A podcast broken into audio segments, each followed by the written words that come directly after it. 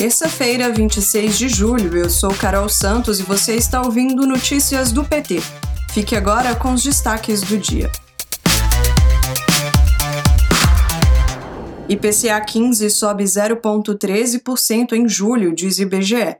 O Índice Nacional de Preços ao Consumidor Amplo é considerado a prévia da inflação oficial. Com a gestão desastrosa de Guedes e Bolsonaro, o IPCA 15 acumula alta de 11,39% em 12 meses. O maior impacto em julho foi no grupo de alimentação e bebidas, com aumento de 1,16%.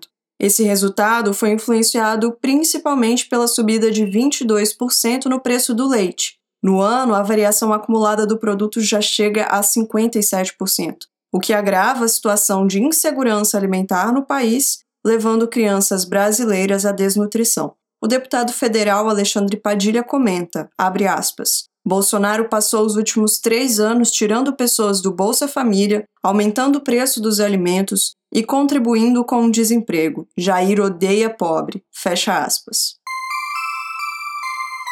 A fome no Brasil é maior em famílias chefiadas por mulheres negras ou pardas.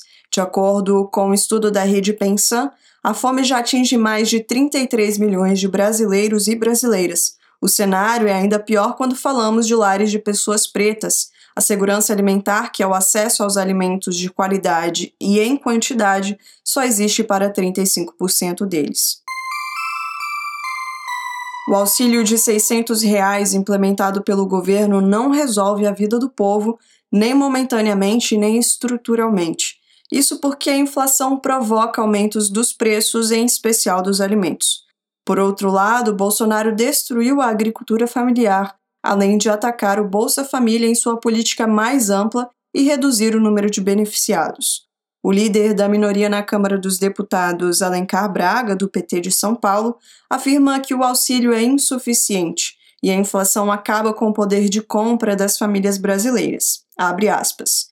Nós temos que ter uma política permanente, pensada, planejada. Não é o caso dessa ação de Bolsonaro, que é um verdadeiro estelionato eleitoral. Fecha aspas. Exército Brasileiro liberou compra de fuzil para integrante da facção criminosa conhecida como PCC. Segundo informações do jornal Folha de São Paulo, o membro do PCC conseguiu obter o certificado de registro de CAC no Exército mesmo tendo uma ficha com 16 processos criminais. O governo Bolsonaro se tornou sócio do crime organizado no país com sua política pró-armamento. Os CACs, sigla para Colecionadores de Armas, Atiradores e Caçadores, é o maior grupo armado do Brasil, com mais de 670 mil membros. O grupo lançou 34 candidatos ao Congresso Nacional nas eleições deste ano.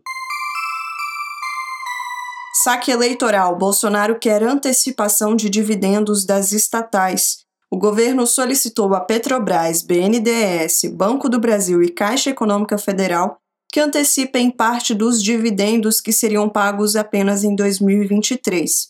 A desculpa utilizada é para fechar a conta no azul e neutralizar a PEC eleitoreira que liberou 41 bilhões de reais às vésperas da eleição. A presidenta nacional do PT, Gleice Hoffmann, comentou sobre a medida do governo nas suas redes sociais. Aspas, Bolsonaro arrombou as contas públicas, furou o teto, corta orçamento de programas, mas despeja a emenda do orçamento secreto para evitar o impeachment. Agora está sem caixa para pagar o auxílio que sempre renegou e passa o Pires nos bancos e estatais para bancar o benefício eleitoreiro.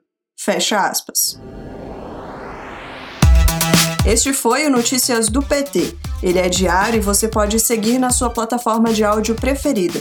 Você encontra mais notícias como estas no portal do PT em pt.org.br. Até amanhã.